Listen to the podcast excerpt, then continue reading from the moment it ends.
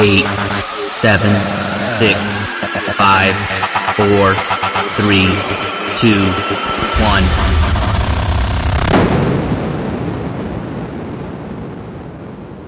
It's the Clean Friday Radio Mix. Clean Friday Radio Mix. Clean Friday Radio Mix. The soundtrack of your weekend. Hello, guys, and welcome to the 12th Clean Friday Radio Mix. This time with a very special announcement. Last Monday, my track Icebreaker was released by Eager Vision Records, a super cool label from London. Awesome, guys. This will also be the first song of this week's mix. You already hear it in the background. If you like it, you can get it on Beatport but also on iTunes. Icebreaker.